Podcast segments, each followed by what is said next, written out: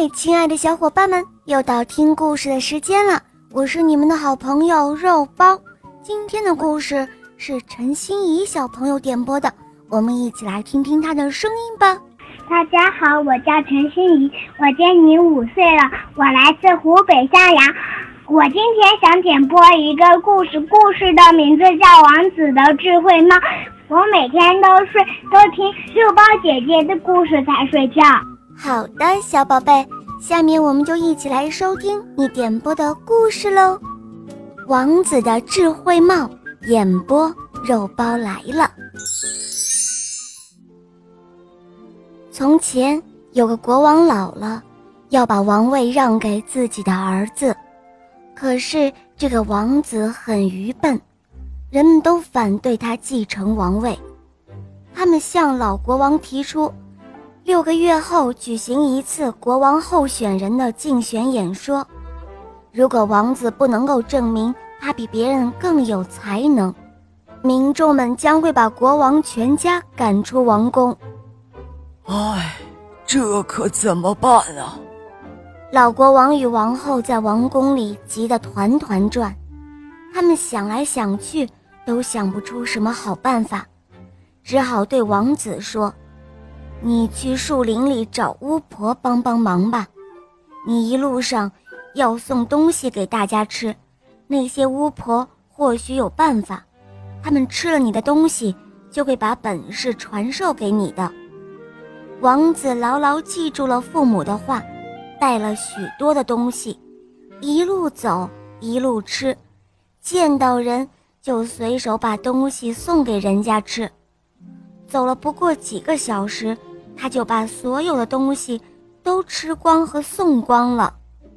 最后，他只剩下了一把干果，但是他还是一边走一边吃着，一边把干果的壳吐在地上。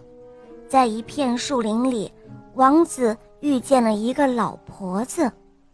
就把吃剩下的干果拿出来送给了他。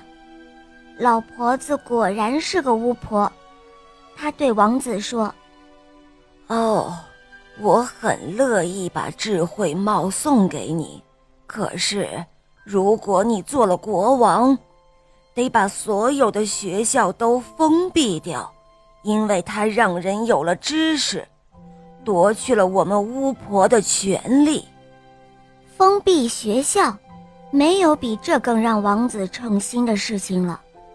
他一口就答应了下来。于是，巫婆收下了他。巫婆用六个月的时间给王子编织了一顶智慧帽。这一顶用灰色绒线编织的帽子，王子一戴上，就会变得非常的聪明。王子回来后不久。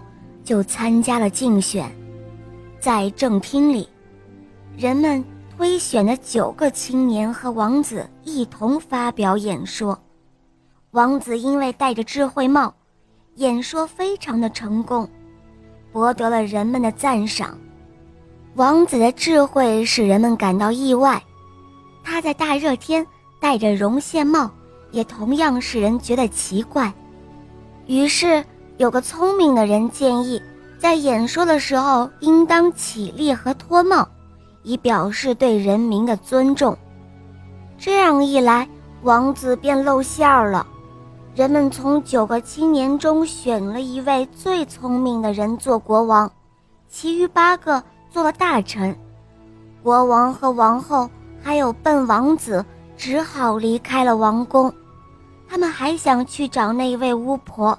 却没有找到，因为新国王开办了许多的学校，使人们变得都聪明了起来。